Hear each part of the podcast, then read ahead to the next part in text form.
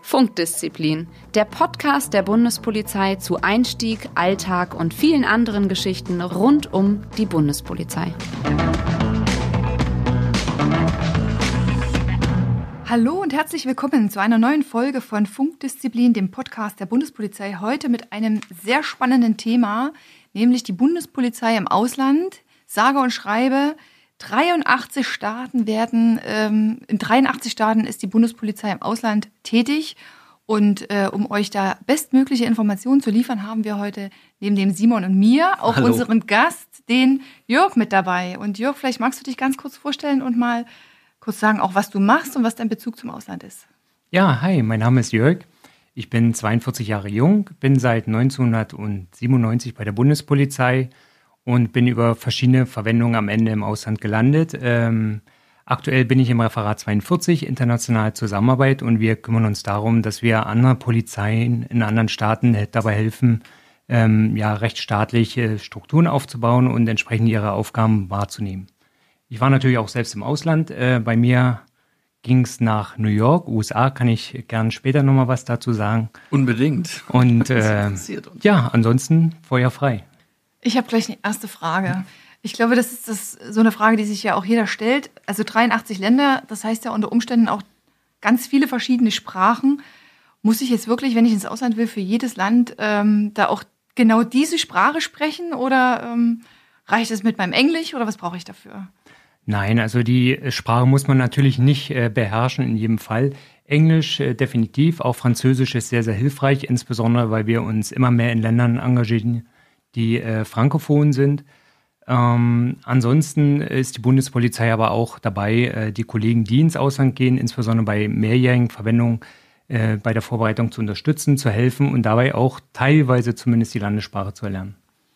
Hm, das sind wir wieder an dem Punkt, ne? Immer muss man lernen bei der Bundespolizei sein Leben lang. Tatsächlich. Und ähm, wir haben natürlich auch viele, ähm, äh, viele Jugendliche, viele Bewerber, die sich vorstellen können, zur Bundespolizei zu gehen, die selber einen Migrationshintergrund haben oder wo zumindest Teile der Familie aus einem anderen Land kommen, ähm, die auch dann natürlich auch eventuell relativ gut auch noch deren Sprache sprechen. Jetzt ist es ja so, können die denn überhaupt beispielsweise in ihrem äh, in dem Heimatland ihrer Eltern oder ihrer Großeltern dann überhaupt auch eingesetzt werden? Das kommt ganz auf die Verwendung drauf an. Also grundsätzlich sage ich erstmal ja, bei besonderen Sicherheitsverwendungen vielleicht nicht. Da muss man einfach schauen.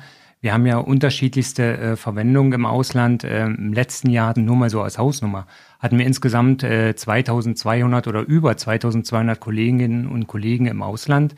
Und ähm, da fallen halt unterschiedlichste Verwendungen ab. Insofern äh, muss man einfach sehen, wo es genau hingeht, in welche Verwendung man geht und äh, ob es dann möglich ist oder nicht. Vielleicht kannst du da auch mal kurz äh, drauf eingehen. Ich meine, es gibt ja, du hast es selber gesagt, wahnsinnig viele unterschiedliche Sachen, sowohl in Uniform als auch in Zivil, als auch in ganz besonderen Funktionen. Was gibt's denn alles für Möglichkeiten bei der Bundespolizei ins Ausland zu gehen? Vielleicht kann man das mal etwas gröber einschätzen. Also zum einen haben wir natürlich äh, unsere eigene Aufgabe, Grenzschutz, ähm, Außengrenzenschutz, Vorverlagerungsstrategie. Hier entsenden wir Kollegen, äh, um im, ja, im Vorfeld sozusagen auch schon unsere Aufgabe wahrzunehmen. Die internationale Zusammenarbeit äh, wird immer bedeutender. Und als Verwendung hier kann man ganz klassisch nennen äh, Frontex-Einsatz, also die Europäische Grenzschutzagentur, was bei Weitem der größte Posten bei unseren Auslandsverwendungen ist. Darüber hinaus Dokumenten Visaberater, die weltweit im Einsatz sind, Verbindungsbeamte der Bundespolizei, aber auch äh, grenzpolizeiliche Unterstützungskräfte Ausland, wie wir das so schön nennen. Hm, Das klingt alles ganz schön kompliziert, finde ich, oder? Ähm, aber wenn ich jetzt zum Beispiel Familie habe, wir hatten ja auch schon Folgen, äh, dass ja auch als Bundespolizist trotz bundesweiter Verwendbarkeit kann man ja auch Familie gründen und sesshaft werden. Wie lange muss ich denn dann ins Ausland gehen oder habe ich auch mal die Möglichkeit nach Hause zu kommen? Also ich stelle mir das schon ganz schön schwierig vor. Also nach Hause kommen kann man immer. Ähm, grundsätzlich ist natürlich, ähm, wenn man sich für eine oder für einen Auslandseinsatz entscheidet, muss man das schon bewusst tun. Also man muss wirklich überlegen, will ich das? Kann ich äh, mit den Herausforderungen, die damit einhergehen, umgehen oder nicht? Äh, je nach Verwendung ist die Einsatzzeit von wenigen Wochen bis hin zu, ich glaube, das längste ist so ziemlich vier Jahre, die man im Ausland verbringen kann. Und da muss man natürlich auch ganz wichtig mit der Familie sprechen, wenn es jetzt eine mehrjährige Verwendung ist, äh, weil dann gegebenenfalls je nach Land auch die Möglichkeit besteht, die Familie mitzunehmen. Und ähm, du hast äh, unsere 33 Verbindungsbeamten äh, angesprochen, die quasi jetzt im europäischen Raum äh, unterwegs sind, in, in bestimmten Ländern. Kannst du was sagen, was machen die genau? Also was ist deren täglich Brot quasi? Verbindungsbeamte sind tatsächlich nicht nur in Europa im Einsatz, sondern auch weltweit. Ähm, bei mir war das auch der Fall, ähm, am Beispiel USA zum Beispiel. Also wir tauschen Informationen aus, wir ähm, Netzwerken oder Netzwerken mit den Kollegen vor Ort. Ähm, wir schauen auch, äh, wo können wir unterstützen. Wir haben äh, sogenannte polizeiliche Aufbauhilfe und Kooperation. In manchen Ländern unterstützen wir da die örtliche Polizei. Auch das koordiniert der Verbindungsbeamte es äh, ist ein ganz bunter Blumenstrauß, den man dann im Ausland zu absolvieren hat. Gehört es auch dazu, dass man eben dann tatsächlich auch mal sich mit bestimmten Würdenträgern des Landes oder eben auch den örtlichen äh, Sicherheitsbehörden dann auch mal trifft, auch mal abends im Restaurant? Und ist das auch Teil eigentlich dieser Aufgabe? Definitiv. Ähm, die Repräsentation auch der Bundespolizei im Ausland ist ja auch ein großer Faktor, sage ich mal. Äh, wir wollen natürlich auch zeigen und sagen, was wir machen, um damit auch die Türen zu öffnen, sozusagen, wo können wir unterstützen, wo können wir helfen oder welche Informationen im Zweifelsfall vielleicht auch ausgetauscht werden können. Ähm, Jörg, du hast diese Aufbauhilfe angesprochen. Also in bestimmten Ländern äh, unterstützt ja quasi, dass eben so rechtsstaatliche Strukturen aufgebaut ähm, werden können. Kannst du vielleicht da konkret nochmal drauf eingehen? In welchen Ländern ist das denn und was hat denn die Bundespolizei auch für Stärken, die sie eben auch im Ausland, auch anderen Ländern als Hilfe zur oder Unterstützung zur Verfügung stellen kann? Also wenn wir im Ausland in diesem Bereich tätig sind, dann konzentrieren wir natürlich uns auf unsere Zuständigkeit und auch unsere Expertise und Kernkompetenz. Ähm, was wir insbesondere machen, ist zum Beispiel Unterstützung bei der grenzpolizeilichen Aufgabenwahrnehmung, aber auch Luftsicherheit. Das heißt, wir sind äh, in den Ländern vor Ort und bilden oder trainieren dortige Kolleginnen und Kollegen, zum Beispiel im Rahmen Dokumenten, Urkundenfälschung oder sonstiges. Ähm, wir schauen auch nach Luftsicherheitstechnik. Ist da gegebenenfalls eine Unterstützung erforderlich an den Flughäfen, insbesondere wenn es auch Flugverbindungen nach Deutschland gibt. Und äh, im Idealfall unterstützen wir dann auch mit entsprechender Ausstattung. Das heißt, dass wir auch mal Faltlupen oder Urkundenprüfgeräte zur Verfügung stellen oder auch Luftsicherheitstechnik. Äh, das ist, glaube ich, ein wichtiger Punkt auch für unsere Hörer. Dokumenten- und Visaberater oder insgesamt Unterstützung bei Dokumenten und Visa. Was ähm, vielleicht ist es für viele gerade jetzt äh, junge äh, Zuhörer, die einfach jetzt ihren Personalausweis, ihren deutschen Pass haben, gar nicht so bewusst, wie wichtig dieses Feld ist. Pässe, Personalausweise, Dokumente, Visa, Aufenthaltstitel. Warum ist es so wichtig, da andere Länder auch zu schulen da, da drin? Es ist hier besonders wichtig, weil natürlich so ein Dokument einen gewissen Beweischarakter hat. Das heißt, es ist im Zweifelsfall der Nachweis für die Identität einer Person. Und während dieser natürlich gefälscht ist, besteht die Möglichkeit, alles andere auch entsprechend äh, aufzubauen und vielleicht sogar eine Legende zu bilden. Insofern, äh, die Dokumenten Visaberater erfüllen eine wichtige Funktion äh, im Sinne einer Beraterfunktion.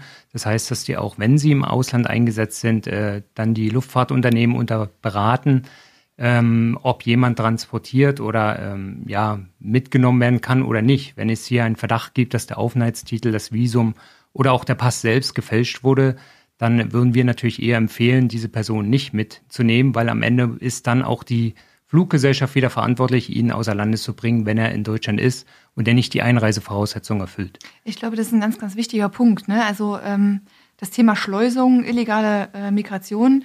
Also auch das äh, ist ja ein Weg, nicht nur über die, sag ich mal, Schlagzeilen, die man aus der Presse kennt, nämlich eben das Mittelmeer, sondern auch so eine Visa-Erschleichung und sich dann ganz normal über einen Flug ähm, illegal nach Deutschland Zutritt zu verschaffen, äh, ist ein Thema, was die Bundespolizei enorm beschäftigt. Ne? Und da sind, glaube ich, meines Erachtens in den letzten Jahren die Zahlen auch gestiegen, dass man gerade die Fälschungen an Visa erkannt hat und damit eben diese illegale Migration unterbinden kann. Und vielleicht können wir da ganz kurz mal drauf eingehen, weil das sind ja zum Teil richtig große Banden, die dahinter stecken. Ähm, das heißt, es ist ja nicht nur die Einzelperson, die da vielleicht äh, rechtlich so ein bisschen daneben tritt, sondern die bezahlen teilweise richtig viel Geld für solche Sachen, teilweise für schlechte Fälschungen, ähm, geben ihr ganzes Familieneinkommen für sowas raus. Also es ist ja äh, einfach auch wichtig, diesen Schleuserbanden eben dann äh, das Handwerk zu legen. Ne? Du hast es schon gesagt, das ist genau der Punkt. Also es wird hier mit der wahre Mensch sozusagen gehandelt.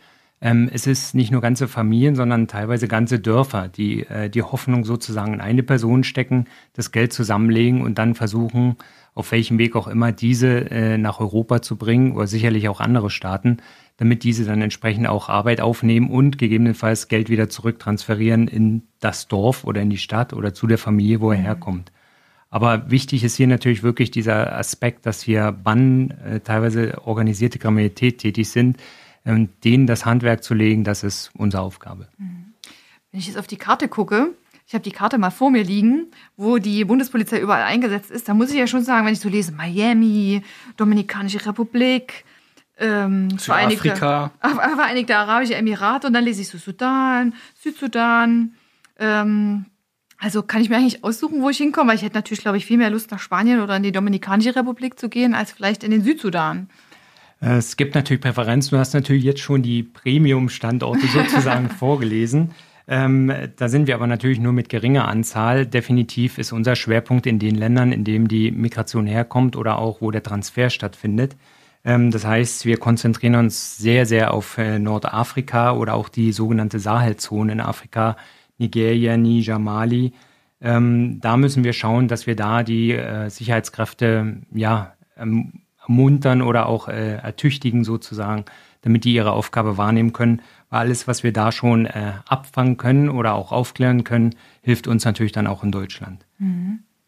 Ähm, wie ist das? Du warst jetzt selber zum Beispiel in, in New York eingesetzt. Ähm, ist, glaube ich, auch eher Premium-Standort, mhm, würde ich jetzt auch. mal sagen. Ganz gut. Ähm, ich meine, das ist jetzt kein Urlaub, sondern du lebst und arbeitest dort. Wie kann man äh, wie kann man sich so den Tag da auch vorstellen und vor allen Dingen natürlich auch, wie sind deine Lebensbedingungen? Also ne, New York, mhm. wahnsinnig hohe Mieten. Wie ist das da geregelt? New York ist tatsächlich ein Premium-Standort, ähm, aber es gilt auch für alle anderen Standorte, dass wir in der Regel durch unseren Dienstherrn, also Bundespolizei oder durch das Auswärtige Amt unterstützt werden. Also je nach Lebensbedingung schaut man, dass man da äh, einen entsprechenden Fuß fasst und auch vor Ort äh, ordentlich leben kann.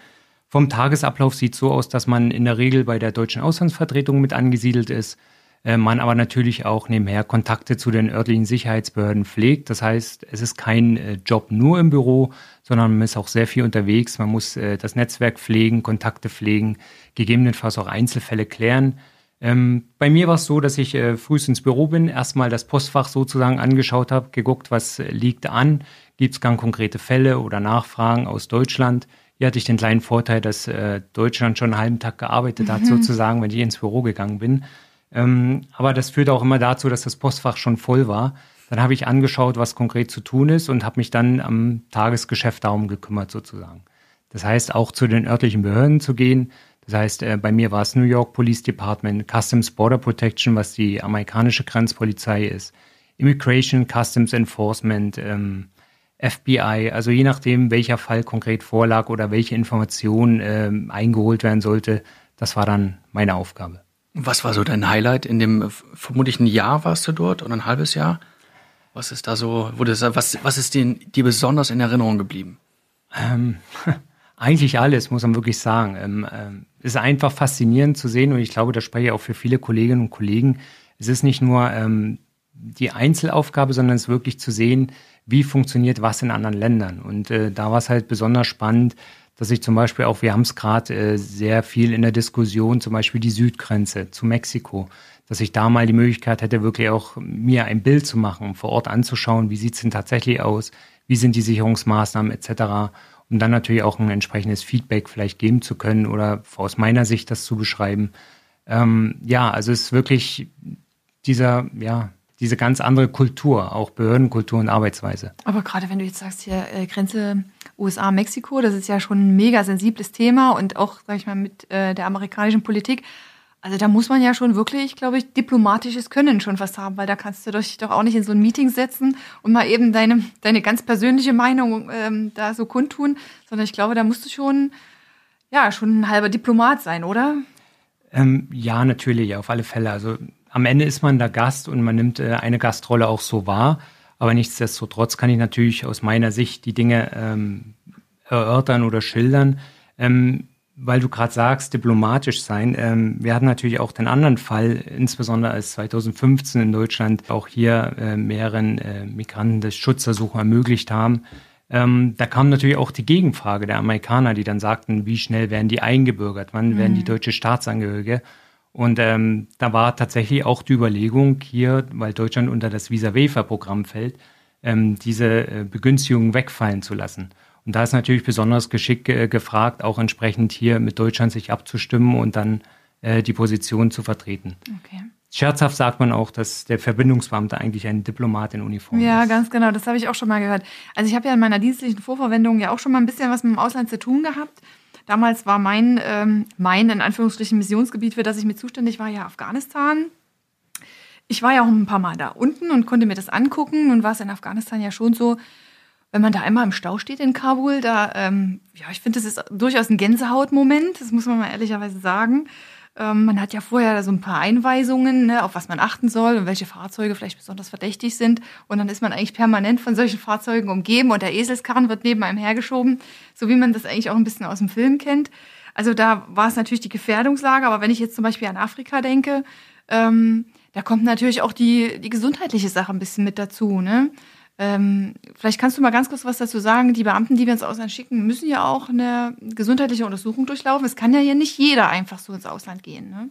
Das ist richtig. Ähm, das ist also, bevor der Kollege oder die Kollegin entsandt wird, äh, durchläuft sie nochmal eine ärztliche Untersuchung.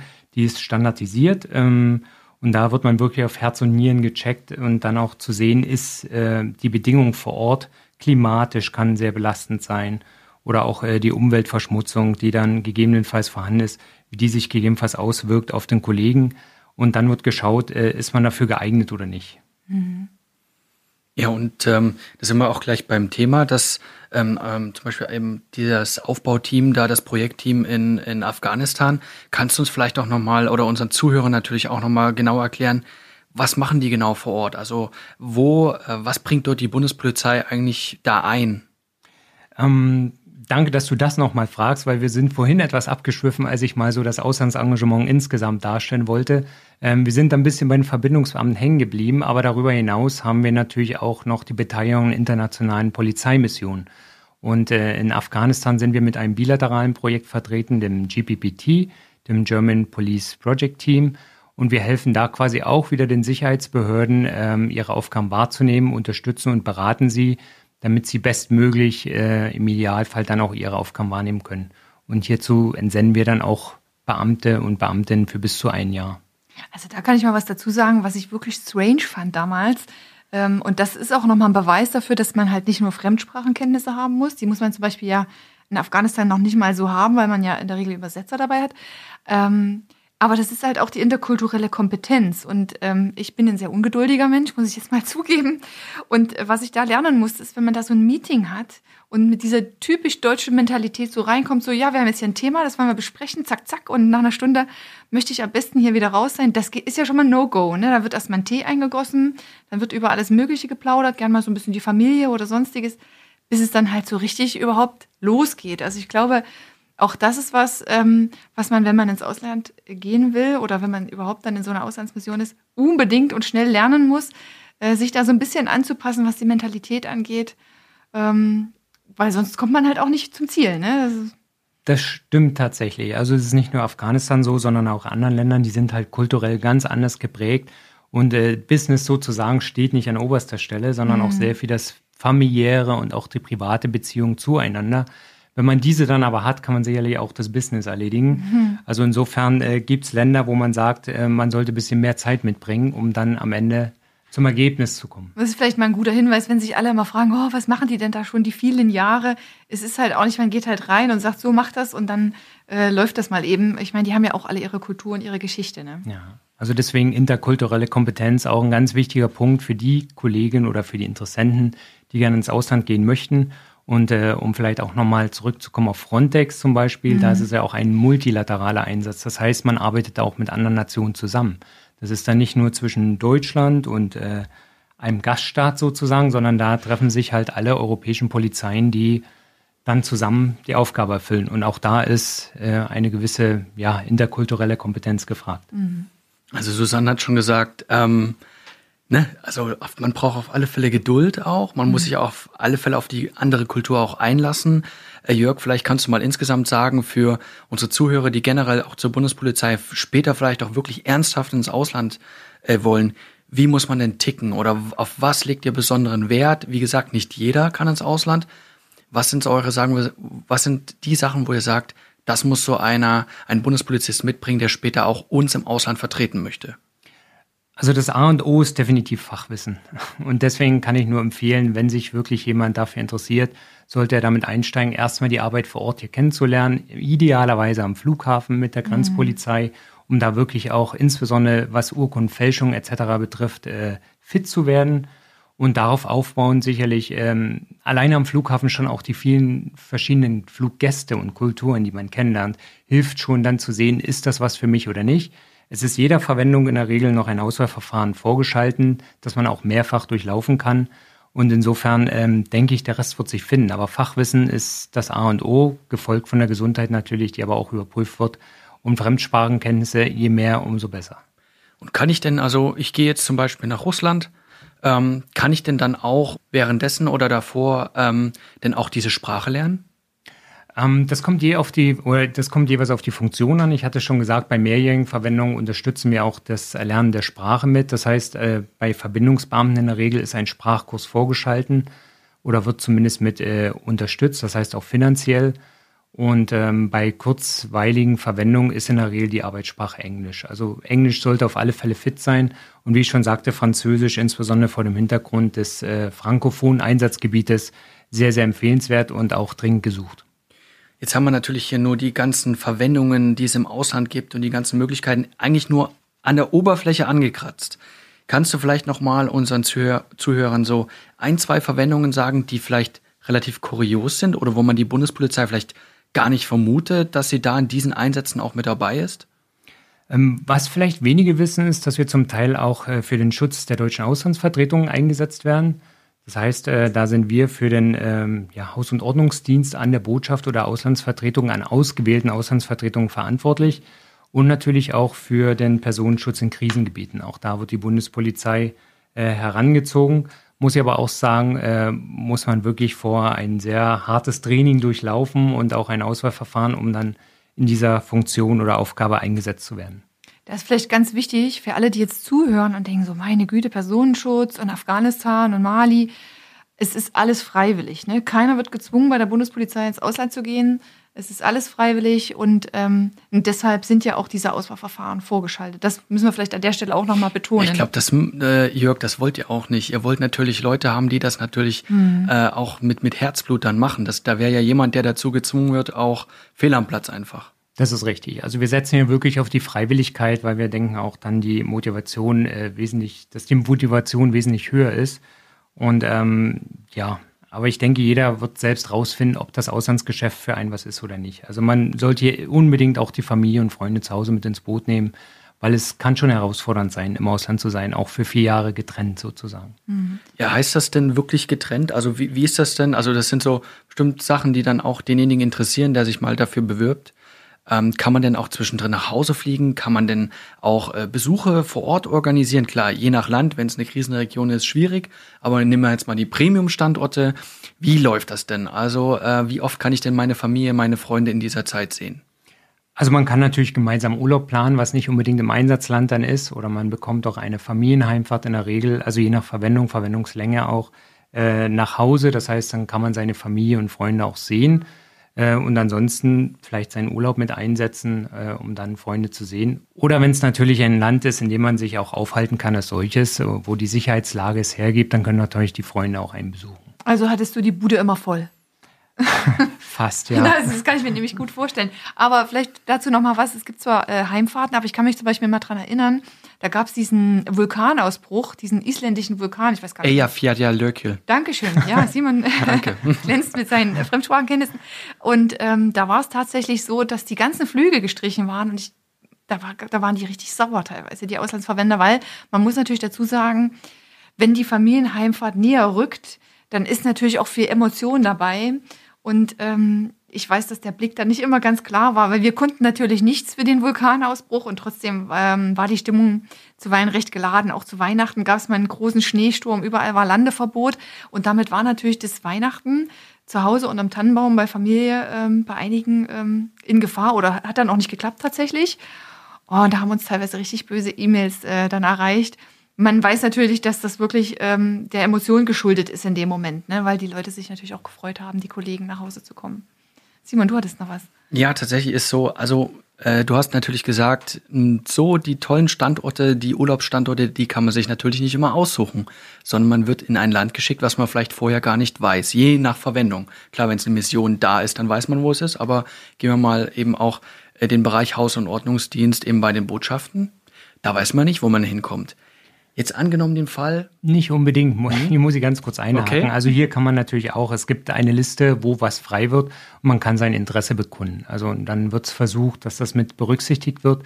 Sicherlich kann man sich nicht direkt drauf bewerben, aber man kann zumindest auf, sage ich mal, bis zu drei Länder eingrenzen. Okay, das ist natürlich Okay, nicht das schlecht. ist natürlich schon attraktiv. Und was ist jetzt, ähm, ja, wir sind auch alles Menschen, ne? Also klar, man hat sich irgendwann mal dafür entschieden, aber was ist, wenn man vor Ort, es gibt ja so Sachen, die kann man vorher nicht planen. Das berühmte Heimweh und dann passt das vor Ort einfach überhaupt nicht. Man kommt mit der Kultur nicht zurecht, man kommt mit den Kollegen nicht zurecht. Gibt es solche Fälle? Ähm, jein. Also ich glaube, die meisten Kollegen, die sich wirklich für das Auslandsgeschäft entschieden haben, wissen, worauf sie sich einlassen. Und ähm, ich sag, man kann ja auch klein anfangen, um zu sehen, ist das überhaupt was. Es gibt zum Beispiel, das ist vielleicht für alle, äh, die noch nicht bei der Bundespolizei sind, interessant, ein sogenanntes Erasmus Plus Programm. Das heißt, damit besteht schon während der Ausbildung die Chance, ein Praktikum für zwei Wochen im Ausland bei einer ausländischen Behörde zu machen. In dem Fall europäisch. Und äh, da merkt man schon, ob es was ist oder nicht. Und dann würde ich jedem nur empfehlen, klein anzufangen mit einer GUA-Verwendung, also wirklich im europäischen Bereich. Bingo. ja, Bingo, Gua. Gua musst du kurz erklären. Ja. GUA hatte ich vorhin schon gesagt, für alle, die gut zugehört haben. Wir Das fragen beim ist die grenzpolizeiliche Unterstützungskraft Ausland. Also das ist wirklich ein Einsatz, der ähm, wenige Wochen dauern kann. Und wenn man so langsam einsteigt und sich dann äh, nach und nach in die anderen Verwendungen begibt, die dann mehrjährig werden, dann kann man sagen, wo vielleicht auch dieser Breaking Point ist, wo man sagt, bis hier nicht weiter oder dass man einfach sagt, ich will mehr. Aber ich hatte jetzt zum Beispiel mal äh, einen Kollegen, da ähm, ist das Kind ein bisschen eher gekommen als geplant, dann darf ich doch schon nach Hause fliegen oder meine Mission abbrechen. Oder bin ich dann verdammt dazu, äh, meinen Job zu Ende zu bringen? Nein, wir sind keine Unmenschen, Okay. überhaupt nicht. Also wir haben auch im Präsidium extra ein Referat, was sich um die äh, Fürsorge mit kümmert, sozusagen für die Kollegen im Ausland da ist. Da wird es immer einen Ansprechpartner geben und solche persönlichen Fälle und auch Einzelfälle, natürlich können die auch geklärt werden. Ich habe zum, zum Schluss unseren, unserer Folge bei allen Spezialisten, die wir bis da haben und Spezialverwendung immer noch eine ganz diplomatische Frage, Okay. die ich immer versuche auch ganz diplomatisch zu verpacken. Wie sage ich es am besten? Kohle. Oh ja. Wichtiges Also wie Thema. sieht's denn aus? Ähm, wie sieht denn die Vergütung im Ausland aus? Ist das was, ähm, wo man sagen kann, okay, das ist auch eine zusätzliche Motivation? Oder sollte man wirklich eher der Idealist sein und sagen, okay, ich mache das einfach auch, um mich persönlich weiterzuentwickeln? Also das Geld selbst würde ich persönlich nicht als Motivation sehen, muss ich wirklich so sagen, äh, weil es gibt Standorte, sicher kann man da etwas äh, ansparen, aber es gibt auch Standorte wie New York zum Beispiel, wo man im Zweifelsfall etwas draufzahlt. Ähm, generell muss man sagen, es ist gut vergütet, also man passt sich den Lebensverhältnissen vor Ort an und dann liegt es natürlich an einem selbst, was man macht, ob man viel reist, ob man viel ausgeht etc. Ähm, es ist äh, ausgewogen, auf alle Fälle. Das ist doch ähm, schon mal ein schönes äh, Schlusswort von dir, Jörg, denn wir sind auch schon wieder am Ende unserer Folge und ich denke mal, wir könnten hier noch, glaube ich, zwei Ja. Stunden könnten wir hier noch dranhängen. So ein Riesenthema. Also ich finde, du musst irgendwie noch mal wiederkommen. Also da gibt's Sehr bestimmt gern. noch mal eine Folge, wo wir dich einfach noch mal herholen, weil äh, wir haben noch so viele äh, Verwendungen innerhalb vom Ausland noch gar nicht besprochen. Ja, also seid uns da nicht böse, ähm, aber das ist so ein umfassendes Thema. Da kommen wir auf, gehen wir, kommen wir auf alle Fälle noch mal zurück. Insofern, äh, vielen Dank, dass du heute da warst. Vielen Dank, Susanne. Und wir wünschen euch noch einen sicheren Morgen, Mittag oder Abend, egal wo ihr uns gerade hört. Tschüss. Ciao. Tschüss. Funkdisziplin, der Bundespolizei-Podcast.